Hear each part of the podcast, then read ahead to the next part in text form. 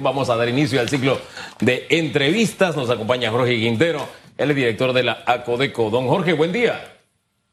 Buenos días, Hugo. Buenos días, Félix. ¿Qué tal? Buenos días. Saludos a, Susan por lo de su hijo. El deporte es lo más importante para los jóvenes. Así es, y esta oportunidad de combinar deporte, estudio, de crecer académica y profesionalmente también en el deporte es de verdad, hay que aprovechar oportunidades como esa. Y fíjense que se dé una ventana como esa en medio de una crisis como la que estamos viviendo significa que ahí siguen las oportunidades, hay que aprovecharlas, tan sencillo como eso.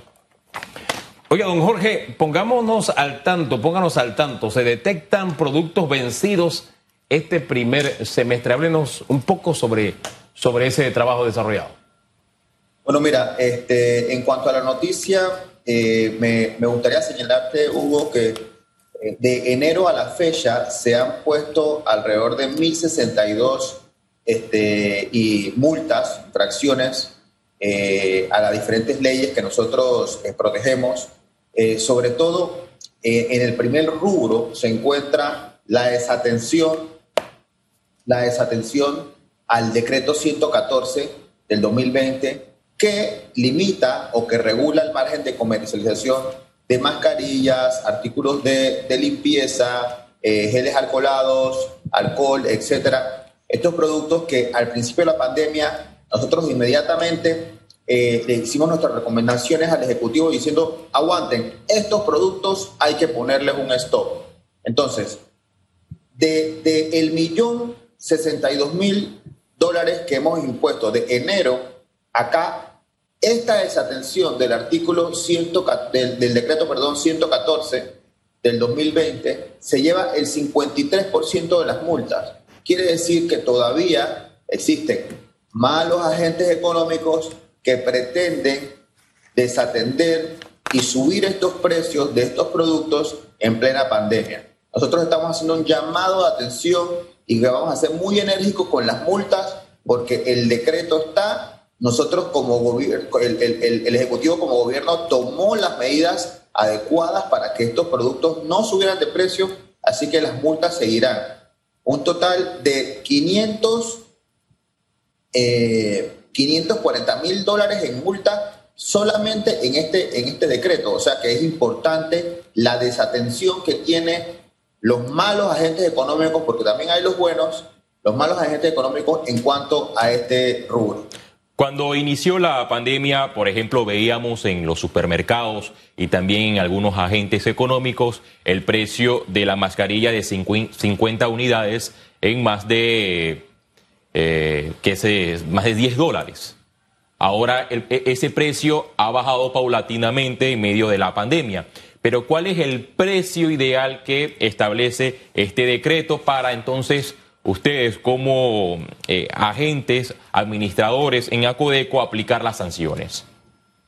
Bueno, Félix, me, es grata tu pregunta porque mira, en el momento que tuvimos que tomar la decisión de regular este rubro, como es un producto que viene del extranjero, si nosotros poníamos un precio tope al producto, eh, podría haber el fenómeno de que la gente, el comerciante simplemente no lo traía.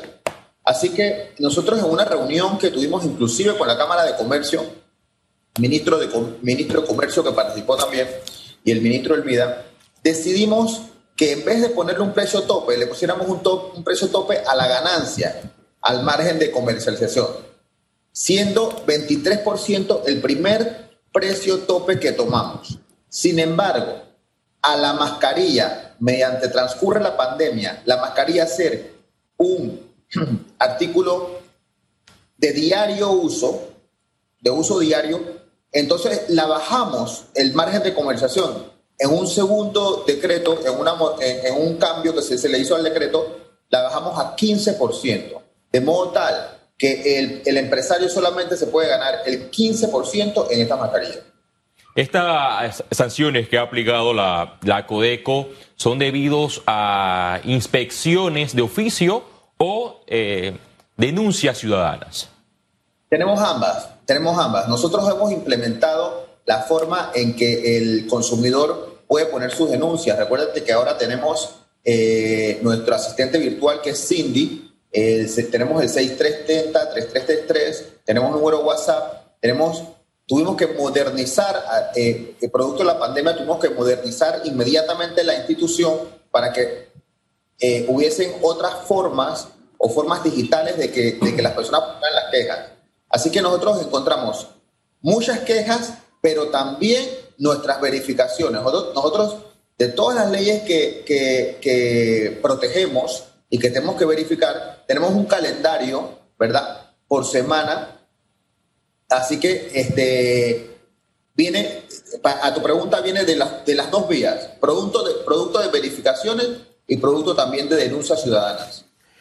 Eh, el volumen de denuncias a través de Cindy, esta herramienta digital, háblenos un poquito el volumen que ha tenido, qué acogida ha tenido para presentar denuncias, primero. Y segundo, ¿dónde se encuentra mayormente la alteración este margen de ganancias? Supermercados, tiendas al por menor, es decir, la tienda del chinito, etcétera. ¿Dónde se encuentran mayormente estas alteraciones? Sí, eh, el volumen ha incrementado, el, Cindy ha incrementado el volumen de denuncias porque es mucho más fácil para consumidor. También las quejas a través de, el correo electrónico queja Panamá, bueno, si es en, en Veraguas, queja Veraguas, depende de la, de, la, de la provincia, queja Veraguas, queja Cocle, arroba acodeco.gov.pa. Esto también ha incrementado que el consumidor ponga su queja, no tenga que venir a la Codeco, no tenga que apersonarse por el tema del distanciamiento, del COVID y demás, y sea mucho más fácil al consumidor poner su queja. Las denuncias a través de City también han incrementado muchísimo, así que tenemos, por decirlo así, tenemos muchísimo redoblar el trabajo de verificación que estamos haciendo. Ahora bien, este, en cuanto a eh, la segunda pregunta, eh, Hugo, los agentes que más han variado el margen de, ganancia, que no han respetado lo establecido por la Codeco. Yo tengo que ser muy respetuoso en el tema y decir que eh, ciertamente las rutas o, los llamados, las, llamadas abarroterías o chinitos, este, encontramos un margen superior en cuanto a los supermercados. Y esto es debido a que nosotros hemos hecho bastante educación a las cadenas de supermercados. Nosotros eh, hemos discutido con ellos la, la, matemática que utilizamos para sacar eh, este tema del 15%. Hemos conversado con la, la Cámara, la Cámara de Comercio, eh, ha interlocutado con, con, nosotros, se ha, se ha este, sumado a este tipo de educación. Nosotros este, hemos hablado mucho con las cadenas. También hemos hecho un esfuerzo para reunirnos con las abarroterías, ¿verdad? Con estos chinitos, pero no ha sido, este, yo creo que ahí tenemos que redoblar esfuerzos y no ha sido tan eficiente como con las cadenas. Consecuente a esto, entonces los chinitos y las abarroterías están infringiendo más estas normas que las mismas cadenas de supermercados. Sí, eh, revisando la página web anoche, en la Codeco encontré datos eh, que son muy relevantes y felicidades a la Codeco que en la página web tiene toda la información para los ciudadanos y está bien detallada. Por ejemplo, tiene a Codeco eh, cantidad de multas por arriba de las 1.200 eh, y, los montos en dólares superan el millón de dólares con 1.090 agentes sancionados. Y en el top de actividades de la multa llama la atención que en periodos anteriores, es decir, antes que llegara la pandemia, la COVID-19, el top estaba entre las inmobiliarias, las financieras y los bancos, entre los reclamos. Sin embargo, esta cifra eh, fue cambiando en medio de la pandemia y los mini super con más de 223 mil sanciones, le siguen los supermercados, almacenes, farmacias, están dentro de este top de la, de la Coeco. Es lo que detalla la página web. Sí, eh, eh, gracias. Eh, sí, la página web es un esfuerzo de varios colaboradores que trabajan 24/7 tratando de subir la información. Sin embargo, te voy a corregir en, una situación determinada y es la siguiente. Nosotros allí en la, página, en la página web estamos determinando la cantidad de multas interpuestas. ¿Qué pasa?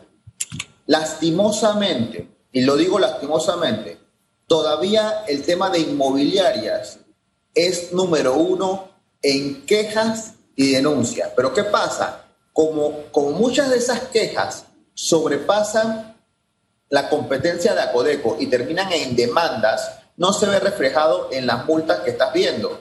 Pero, pero lastimosamente, y tengo que recalcarlo, todavía las, las inmobiliarias se llevan el número uno en este, el tema de quejas en la institución. ¿Cuál es el volumen de quejas en este renglón número uno? Sí, nosotros recibimos eh, por lo general unas 2.000, 2.000, 2.100 eh, quejas eh, en cuanto al, tema de, de, las inmobiliarias. Pero, Hugo, en este momento de la pandemia y la situación económica en que estamos, yo creo que es normal también que se dispare ese rubro. Y te voy a explicar por qué.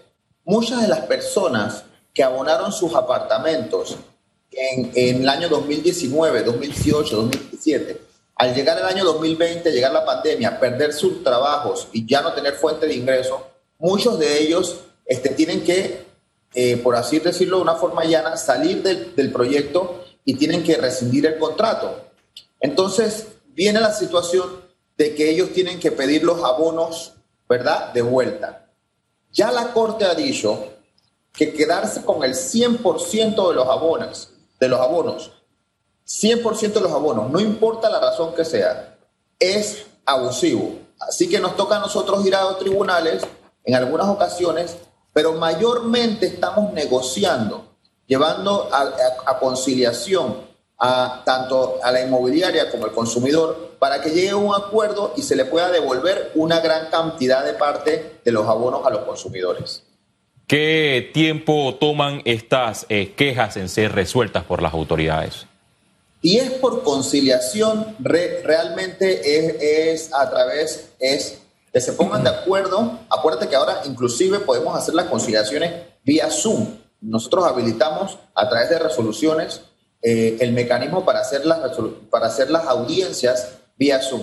Si es por medio de una conciliación, no toma mucho tiempo, puede tomar entre 15 y 30 días a, resolver el problema. Un poquito más.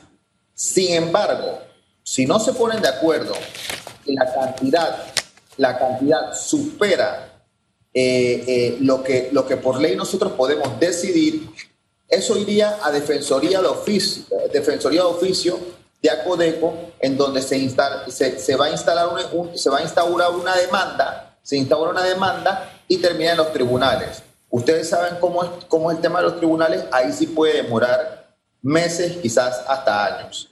Lo importante es que nosotros nos enfocamos en la conciliación, porque a nosotros la demanda es importante, pero eso no es lo que, lo que satisface la institución porque el consumidor no tiene inmediatamente este, su dinero o, su tema, su problema resuelto. Nosotros le hemos dado énfasis, entrenamiento a la conciliación, que es la manera rápida y eficaz de resolver los problemas de consumo. ¿Cuál es la principal queja que presentan contra las inmobiliarias? Eh, no sé. Eh, sí, como, como, te pude decir, eh, Hugo, en este momento la principal queja es el tema de los abonos. Pero, pero, eso es debido a qué? Debido a que muchos, muchos consumidores que firmaron contratos de compra y venta hoy día no son sujetos de crédito o simplemente perdieron sus trabajos no pueden o, se están echando para atrás de los proyectos porque no pueden seguir adelante con el mismo. Entonces, este es el rubro más importante ahora mismo que estamos viendo porque la, gente lo que dice, bueno, yo hice todo mi esfuerzo para abonar 5, 6 mil, 7 mil, 10 mil dólares, pero yo ahora mismo no puedo seguir con el proyecto. Entonces, esta es la queja que más hemos tenido porque la gente quiere, eh, ellos hacen primero un acercamiento a la inmobiliaria, la inmobiliaria le dice, no te vamos a devolver nada o te vamos a devolver un 50%, el consumidor se acerca a la institución, nosotros nos orientamos y por lo general llegamos a una conciliación donde el consumidor se lleva una mayor parte de sus abonos que está reclamando. ¿Cuánto es esa mayor parte de abonos? ¿Un 75, un 90%, un 60%? Eso va a depender. Mira, eso va a depender. En un proyecto inmobiliario, en un proyecto inmobiliario, si, si tú abonas si tú, si tú abonas y el proyecto está eh, en su fase inicial, yo, no, no va a haber ningún problema en que se le devuelva una gran parte. Pero si el proyecto ya está muy adelantado y ya tiene incluso permiso de ocupación, permiso de, o bueno, permiso de ocupación y está listo el apartamento o la vivienda del consumidor, entonces nosotros tenemos que entender, porque vamos allá a tribunales, tenemos que entender que, ellos, que, que la inmobiliaria tiene un buen argumento para, para, para pedir ese abono como un penalti. Así que nosotros tratamos en ese momento de llegar a negociación favorable al consumidor. Hace un rato usted habló de las quejas se están presentando por provincia en la plataforma digital. Eh, si le hablo de volumen, lo más lógico es que la mayor cantidad de quejas se presenten aquí en, eh, en la provincia de Panamá. Pero me gustaría hablar de porcentajes. ¿Cuál es la provincia donde el consumidor tiene mayor conciencia de sus derechos y presenta quejas a través de esta plataforma? Sí, definitivamente que, es Panamá. Inmediatamente eh, nosotros podemos estar hablando de la provincia de Chiriquí y estar también este, conversando acerca de la, de la provincia de, de, Panamá Oeste también. Panamá, Panamá Oeste, Chiriquí, Chiriquí y Panamá Oeste, ese es el orden. Sí, sí. Ah, pero, pero, ciertamente nosotros estamos haciendo verificaciones a nivel nacional ahora mismo este, no queremos descuidar las provincias. Eh, comentaste al principio del programa el tema de, los de los productos vencidos. Queremos, este, queremos ser oportunos con esto y que el consumidor tenga productos sanos y que tenga productos este, al día y que, y que, bueno, que pueda escoger, escoger, porque uno de nuestros lemas en la institución es compara, comprueba y consume. Pero para comparar para comparar precios también tiene que comprobar que el producto esté vigente. Usted mencionó las tres provincias que hasta el momento se están llevando, como dice Hugo en una reciente nota, las tres medallas olímpicas eh, de Queja, Panamá, Chiriquí y Panamá Oeste. En estas secciones de, multas, ¿están incluidas eh, las aplicadas a los centros educativos privados? No, no, nosotros, nosotros eh, el tema de, por la naturaleza, que es el reclamo de los colegios privados, generalmente terminan, si no es en, una negociación en donde eh, ambas partes salen con una, un, nivel de satisfacción, si no es así, terminan en demandas. Eh, nosotros, lastimosamente, y digo lastimosamente, hemos tenido que interponer unas siete u ocho demandas en tribunales por el tema de, eh, de los colegios privados. Pero en cuanto a qué? En cuanto nosotros siempre hemos hecho o siempre hemos señalado que hay una diferencia entre el servicio que ofreces de manera virtual al servicio presencial. Entonces esa diferencia es marcada y por supuesto que en cuanto a dinero, debería ser, debería existir una diferencia. Debería, eh, hay, situaciones, por ejemplo, el gimnasio, laboratorio, cosas que no utilizan en el servicio virtual. Esto ya es materia que hemos conversado muchas veces y que insisten algunos, algunos malos agentes económicos en seguir cobrándole a los consumidores. Entonces nosotros ahí hemos tenido que intervenir. Cerremos con el tema canasta básica. ¿Cómo anda el comportamiento de los precios de los productos de canasta básica? Hagamos el balance de, este último año. ¿Ha aumentado? Sí, sí ha aumentado. Ha, aumentado en, efecto. Yo, yo le decía eh, en otro canal, decía más, más temprano, que en la canasta básica ahora mismo promedio está en 272,05 para los informes del mes de julio. Y es verdad que ha aumentado un porcentaje importante en comparación con julio del año pasado. Pero todavía, Hugo, si nos vamos al 2016, encontramos una canasta básica de 272.08, lo cual quiere decir que sí es verdad que ha aumentado, pero todavía no está a niveles este, eh, que producto de la pandemia hubiésemos pensado que estuviese muchísimo más alta. Ahora, eso se debe a muchos, muchos esfuerzos que ha hecho el gobierno nacional por ejemplo, eh, te pongo un ejemplo, en el tema del arroz. Eh, mucho por, factores eh, externos o exógenos, lo, que se utiliza para la siembra del arroz, los rubros que se utilizan iban a subir, pero el Ministerio de, Desarrollo Pecuario, a través del ministro, ¿verdad? Este, conversó con molineros y productores, llegaron a acuerdos y evitaron ese, esa subida del arroz abrupta. Así que sí se han hecho esfuerzos para mantener los productos de la canasta básica este, eh, un poco estables, ¿no? Sí ha habido aumento, pero un poco estables. También el control de precios se revisa todos los meses. Todos los meses nosotros estamos revisando el control de precios de los productos y si es necesario, si es necesario y vemos que algunos productos están subiendo nuevamente, vamos a sugerir en la comisión de, en la comisión de revisión de estos productos, donde está el ministro, el ministro de Comercio y el ministro del MIDA y el ministro del MEF, vamos a sugerir el congelamiento también o la regulación de otros productos. Depende de su comportamiento, depende de los agentes económicos. ¿Qué otros productos tienen en la mira? Bueno, nosotros, nosotros tenemos varios productos eh, cárnicos en la mira y, de hecho este, estamos haciendo estudios. Eh, esta semana estamos haciendo algunos tipos de encuestas de productos cárnicos y algunos cortes de carne para ver si es necesario que vuelvan a ser incluidos en control de precio o no. Puede ser. ¿Esta decisión podría tomarse en cuántas semanas para ser incluidas? Bueno, nosotros hacemos un informe y nos reunimos con la comisión eh, cada cierto tiempo, una vez al mes nos reunimos y bueno, ahí el Ejecutivo tomará eh, las medidas. Pero créanme que si, si hay un aumento significativo, nosotros vamos a estar este, eh, tomando la decisión de sugerir ese congelamiento. Sin embargo, todo va a depender de los estudios que estamos haciendo. Ahora bien, la principal queja cuando vienen este tipo de controles por parte del sector privado es que eh, esto provoca o escasez o aumento de otros, de otros productos.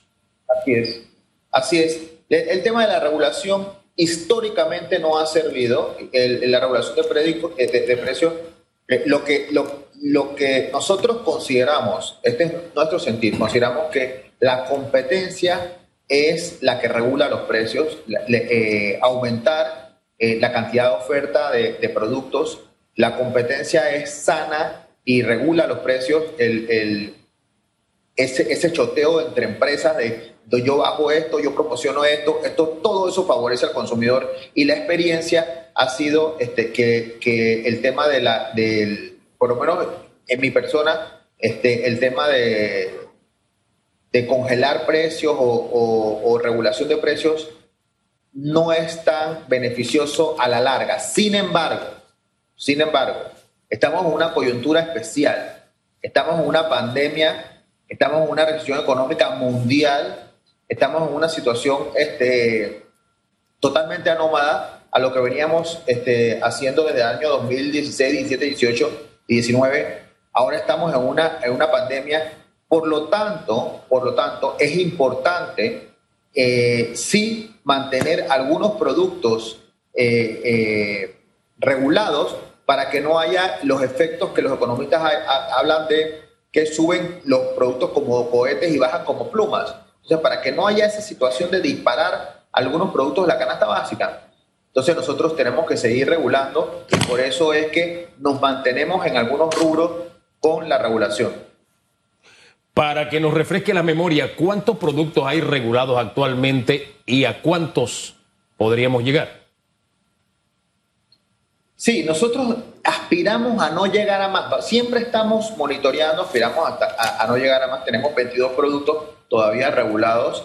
Este, eh, muchos de esos productos eh, los encontramos en, mira, eh, Hugo, yo estuve con el alcalde en, el mercado San Felipe Neri, este, estuve haciendo inspecciones también en Merca Panamá muchos de los productos regulados están por debajo del precio de control del control de precio en los mercados públicos. Es importante que el consumidor sepa que sí hay producto barato, lo único que hay que buscarlo. En, el producto, en, los mercados públicos están los productos por debajo. Yo pude, pude percatar que eh, algunos productos que están en, control de precio estaban por debajo del control, o sea que este, hay que eh, buscar, buscar el producto más barato y los mercados son una salida para ello. Gracias, señor Quintero, por conversar con Panamá a través de radiografía esta mañana. Que tenga buen día. Igual. Quedó meditando en la